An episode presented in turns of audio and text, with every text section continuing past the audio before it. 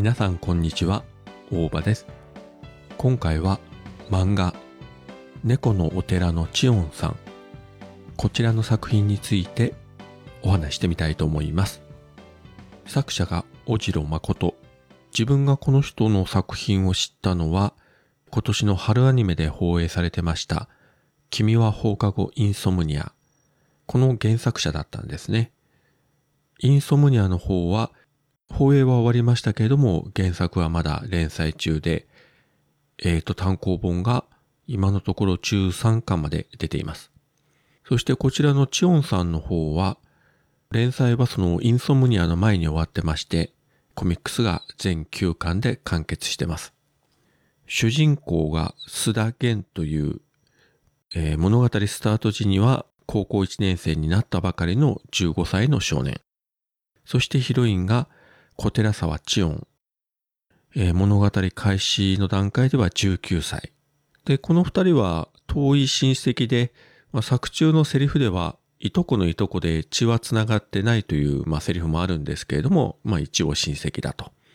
で、この千音が住んでるのが、まあ、田舎の古いお寺なんですが、彼女の祖父がここのお寺の住職をしてましたが、数年前に病気で亡くなって、今は住職がいないお寺になっていると。チオンの両親はお寺と関係ない仕事で二人とも今海外に住んでいる。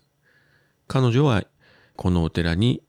えー、祖母と二人で暮らしててお寺を守っているという感じですね。玄の方は家庭の事情で小学校に入る前、本当に小さい頃、一時的にこのお寺に預けられて、まあ幼少期にチオンとも遊んだりしてるんですけれども、高校入学時に、まあちょっと家庭の問題がありまして、家を飛び出して、このチオンが住んでるお寺に住まわせてもらって、ここからまあ田舎の高校に通うようになったと。とはいえね、このゲンという少年も昨今の作品によくあるような、いわゆるあのコミショとかね、引っ込み思案とかではなくて、もう入学早々すぐに、えー、友達を作って、で、剣道部に入って、青春をエンジョイしてるというような基本的にはもう明るい少年ですね。男性だと経験があると思うんですけれども、学生時代とか若い頃っていうのは結構ね、年上の女性に憧れてしまうところがどうしてもあるわけなんですね。まあ正直ね、自分もそういうところはありましたけれども。で、現も、まあ身内とはいえ、同居してるこのチヨン、えー、だから4歳差かな。まあお姉さんなんですけれども、なんとなくこう憧れていくというところもありまして、チオンの方もこのゲンに対して、当初はね、弟という感じでずっとお世話してるんですが、多少こう異性を意識してしまうというところも出てくると。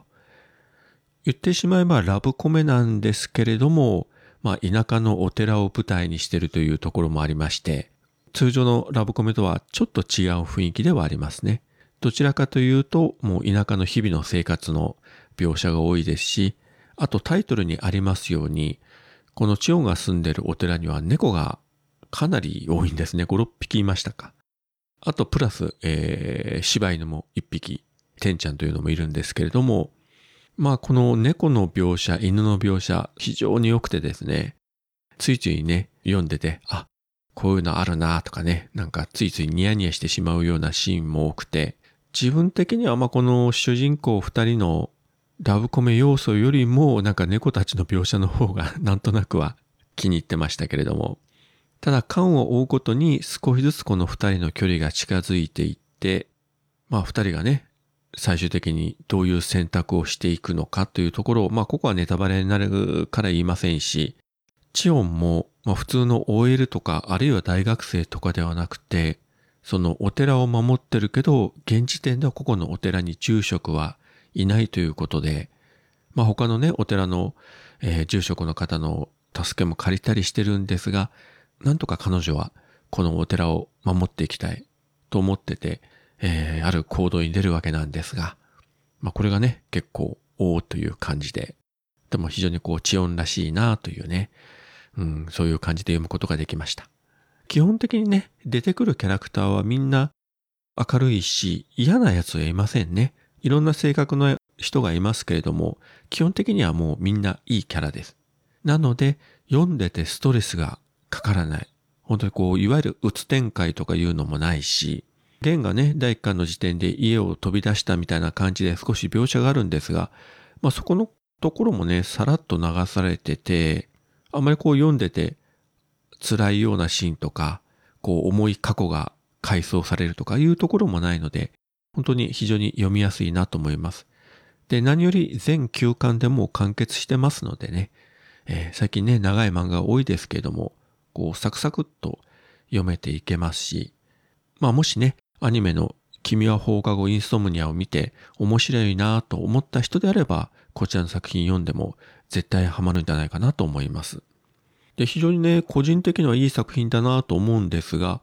現時点ではこのチオンさんはアニメ化とかドラマ化されてません。だからまあ漫画だけっていう形になってますが、まあいつかどこかでね、ひょっこりアニメ化っていうこともあるかもしれませんので、まあないかもしれませんけれども、まあそれはさておき楽しんでまた読み返していきたいなと思ってます。はい。そういったわけで今回は漫画猫のお寺のチオンさん。こちらの作品についてお話しさせていただきました。それではまた。オルネポ10周年記念シングル「ウォンチベイベー」クマジャックインレーベルプロデュースによりダウンロード販売中購入者にはカラオケ音源付き CD をプレゼントします CD 単品でも売ってますどちらも300円クマジャックインレーベルかオルネポ特設ページの方へアクセスください